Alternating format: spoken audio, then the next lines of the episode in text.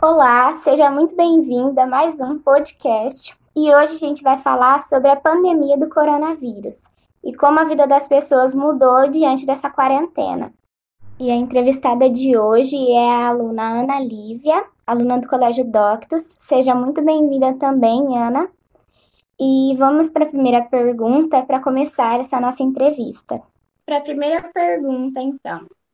Ana, como que você recebeu a informação sobre a pandemia e essa necessidade sobre a quarentena? Bom, é, eu fiquei sabendo pela escola, né? Porque as aulas simplesmente pararam, eles adiantaram as férias. Foi uma coisa assim muito repentina. Ah, entendi. E como o seu grupo familiar reagiu a essa situação, assim, num primeiro momento? Foi, foi uma reação de, de susto, né? Um pouco de medo, porque aqui em casa o meu pai é grupo de risco, né? Ele é diabético. Então, para ir no mercado era toda, toda uma organização, a higienização das coisas, a higienização da roupa Hoje em dia, tipo, tá mais tranquilo isso, né? A gente já se acostumou a fazer isso, mas nas três primeiras semanas de quarentena, a minha mãe foi no mercado e eu lembro que, tipo, ela chegou, a roupa que ela tinha ido, ela tinha trocado no, no banheiro do quintal. As, as compras, né? Ela subiu todas, limpou com álcool e isso deu todo um trabalho, mas hoje em dia isso já melhorou bem, né? Foi, foi se acostumando aos poucos. Uhum. E como a dinâmica familiar da sua família ficou diante disso? Como vocês se estruturaram com a nova rotina? Demorou um pouco até a gente se acostumar e se organizar com tudo. Então, era difícil. Eu estava em aula, a minha mãe em reunião, o meu pai em reunião, então cada um ficava num cantinho da casa e com o tempo a gente foi melhorando isso. Então eu consegui organizar melhor o meu quarto, o meu pai o balcão dele. A minha mãe também comprou a mesa dela. Foi bem tranquilo no, no decorrer do tempo mas nos primeiros dias foi bem complexo. Ah, e você consegue detalhar assim quais pensamentos você teve quando começou a quarentena, né, nesses primeiros dois meses de pandemia? Olha, foi foi um pouco assustador, porque eu ficava pensando, e se eu não entender a matéria ou alguma coisa assim? Como é que eu vou fazer para tirar dúvida com o professor? Porque eu, tipo, eu sou uma pessoa que tem muita vergonha de, tipo, parar no meio da aula para perguntar, e aí não ia ter mais aquele meio tempo do professor estar tá saindo da sala. É, o meu pai e a minha mãe não tá aqui, aí eu ficava tipo, nossa, mas vai ser muita pressão de uma vez só, porque e se e se a minha mãe vier falar comigo e eu estiver no meio da aula, como é que eu vou fazer, preparar tudo para responder ela, ou como é que vai ser esse, essa organização, né? Do meu pai em reunião, a minha mãe em reunião, eu em aula, e não, mas eu não vou ficar aqui por conta do barulho, eu não vou ficar ali por conta do barulho. É assim que foi, né? Então. Uhum. E quais as alterações no relacionamento assim familiar que você mais notou? O estresse, né, entre as pessoas, porque a minha mãe, ela tem um problema bem sério com barulho, então ela não consegue se concentrar. E eu falando aqui, o meu pai falando lá, foi bem complexo isso, porque ela acabava ficando brava e ela não dividia, né, muito bem eu estou brava por isso ou eu estou brava por aquilo. E isso, num primeiro momento, foi bem, foi bem difícil de lidar. Só que, com o passar do tempo, isso melhorou. Hoje em dia, ela ainda fica brava às vezes por conta do barulho, mas ela já aprendeu a dividir bem isso. É, é bem difícil. E quais relações, assim, é, da sua individualidade, né, você desenvolveu nesse período de quarentena, nesses oito meses já que passaram? Bom, é, eu aprendi, né, a apreciar melhor, mas, tipo, muito melhor a minha companhia. E, tipo, às vezes a gente pensa, né, nossa, mas se eu ficar sem tal pessoa, sem conviver com tal pessoa, eu não vou sentir falta dela. Mas você falava isso quando você via a pessoa todos os dias. Agora que você, tipo, fala com ela pelo WhatsApp e uma vez na vida, outra na morte, vocês se veem, você entende que é diferente, né? Que não é assim, que você depende mais das pessoas do que você pensava. e quais as, as necessidades pessoais você notou, assim, nesse momento conturbado em que a gente está passando? Por exemplo, você tá, sei lá, você tá no meio de uma reunião, no meio de uma aula, uma apresentação, e foi bem complexo num, num primeiro momento, assim, você entender que você estava ali sozinho. Se você precisasse de alguma coisa do outro, você teria que depender do meio virtual. E nem sempre o meio virtual é tão eficiente. Então, a minha necessidade de sempre ter alguém ali comigo. Foi, foi bem difícil isso. E ainda está sendo, porque para mim é muito mais fácil tirar uma dúvida com o professor na aula presencial. Na online, não. Na aula online, você tem que avisar no começo da aula que você quer falar com o professor.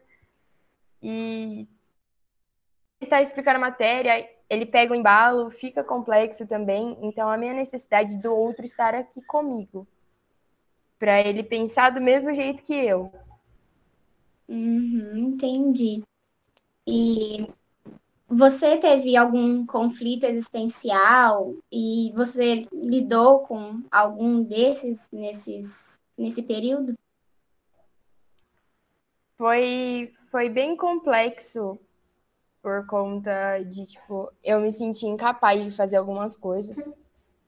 Como, por exemplo, algumas coisas de física, eu entrava em desespero porque eu não entendia a matéria, então eu me sentia incapaz de fazer aquilo. E eu, tipo, eu cheguei a pensar várias vezes em desistir, largar a mão de tudo e falar, não, se repetir, repetiu, aconteceu o quê? Né? Fazer o quê? Diante de tal situação. E foi, foi bem difícil lidar com isso, mas com o passar do tempo isso foi melhorando. Hum. E, e, sobre os seus estudos, como você né, se reorganizou com as tarefas, da, tanto da escola, com a casa e o seu momento de lazer? Até hoje eu não divido muito bem isso, mas eu usei um planejamento semanal. Então, eu dividia o que eu tinha para fazer durante o dia e eu separava horários. Eu montei uma grade de horários, como tinha na, na escola em relação às aulas. Então, eu separei. Tal momento eu vou dedicar para aula online, tal momento eu vou dedicar para o meu lazer, tal momento eu vou, sei lá, lavar uma louça, arrumar o meu quarto, que foi uma coisa que eu me perdi muito no começo da quarentena, porque eu tô aqui toda hora, né? Por que, que eu vou arrumar isso? Então, foi bem, foi bem difícil me organizar e separar o tempo de cada coisa. Hum. E você assistiu algum filme, ou qual foi o filme ou série que te gerou uma reflexão profunda? Bom, eu assisti vários filmes nessa, nessa quarentena, mas eu acho que, assim, os filmes que me tocaram foram filmes como. Filmes não, né? Séries. Eu recentemente comecei a assistir uma série que chama Bom Dia Verônica e me fez refletir muito sobre como as mulheres que sofrem violência estão nessa, nessa quarentena. Porque uhum. você vê ali, né? A pessoa, ela tem um agressor e agora o agressor está junto com ela 24 horas, ela não tem mais o trabalho ou as amigas que podia dar um auxílio, né? Isso foi uma coisa que me gerou um, uma reflexão muito grande. Entendi. E quais os novos movimentos, tanto internos quanto externos, a situação da pandemia, assim, né, na quarentena, é, você gostaria de manter após a vacina? Ah, é, dividir melhor, né, meu tempo. Então, duas coisas que eu queria manter ainda: a divisão do tempo através de um semanário e a minha lista de tarefas, que eu inclusive comprei um diário de classe para marcar a presença, né, digamos assim, das tarefas que eu já fiz. Isso foi uma coisa que facilitou muito para eu não me perder mais. E agora, né, com tanta lição e tantos meios, isso foi uma coisa que facilitou muito para mim. Então, eu acho que essas são as duas coisas que eu gostaria de manter, mesmo após a uhum. vacina. Você é muito organizada com tudo.